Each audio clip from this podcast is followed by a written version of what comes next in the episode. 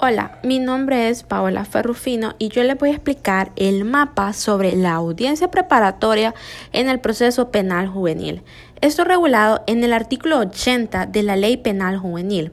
Este tiene como objetivo primordial el preordenar la vista de la causa, lo cual nos quiere decir que aquí solo se presentan los medios probatorios y la valoración de esto será en la vista de la causa.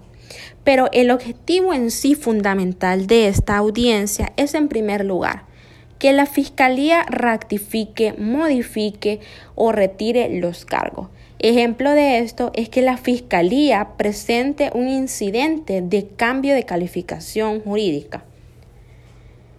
En segundo lugar, que se designe un lugar para recibir notificaciones y citaciones a los testigos, peritos y especialistas, los cuales los pueden presentar las dos partes procesales. En este caso sería el fiscal de menores, el defensor particular o el procurador de menores. En tercer lugar, y el más importante, es ofrecer las pruebas, ya que en esta audiencia debe determinarse toda aquella prueba que serán aportadas a la vista de la causa, que es hasta entonces donde adquieren su validez. La Fiscalía es el ente encargado de acusar y fundamentar su acusación por medios eh, de elementos probatorios idóneos para los casos pertinentes. También el defensor podrá presentar pruebas que desvinculen al menor de los hechos tendrán lugar toda aquella prueba que, ya establece el Código Procesal Penal, que estas son la prueba documental, la prueba pericial, la prueba testimonial y la prueba de referencia. El juez debe realizar un riguroso examen de admisión, ya que debe de verificar si dicha prueba cumple fielmente con los requisitos de legitimidad, legalidad y pertinencia según los artículos 174, 175 y el artículo 77, inciso primero del Código Procesal Penal ya que es aquí donde se presentan los medios probatorios y es el juez que debe analizarlo para ver cuál admite y pasa a vista de la causa. Una de las características importantes es la necesidad de la prueba. Esto implica probar el escrito de promoción de la acción. Esto según el artículo 360 del Código Procesal Penal. Otro punto importante es que en el desarrollo de esta audiencia, también las dos partes presentan las pruebas y podrán hacer una réplica. Por ejemplo, la fiscalía presenta un testigo y así lo incorpora en el escrito de promoción de la acción, pero en la declaración anticipada se denota que que no es un testigo, sino es un testigo referencial. Entonces, el defensor puede alegar esto, ya que esta persona no vio, sino que solo dice lo que la víctima le dijo. Entonces, es en esta audiencia es donde el abogado defensor puede alegar que no se tenga por incorporada esta prueba, eh, ya que no se incorporó como testigo referencial, ya que este era un testigo referencial y no un testigo en sí.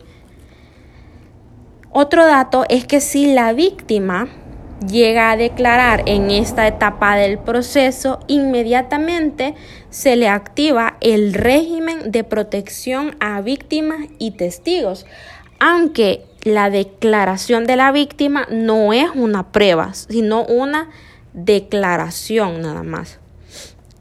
Sobre esta audiencia conoce el juez de menores en todo el proceso, pero que el juez de menores sea el que conozca de este proceso en ningún momento afecta a la imparcialidad de este, ya que el rol que él cumple sí es el mismo de ser juez, pero no, no toma las mismas decisiones en cada audiencia.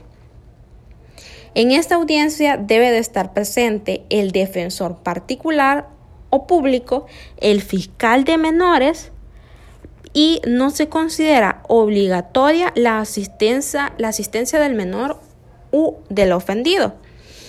La jurisprudencia de inconstitucionalidad 90-2010 nos dice que no se va a instalar la audiencia cuando una de las partes no se encuentre, refiriéndose a las partes procesales como el defensor público o particular y el fiscal de menores, ya que en esta audiencia son las partes que incorporan la prueba con sus debidas pretensiones.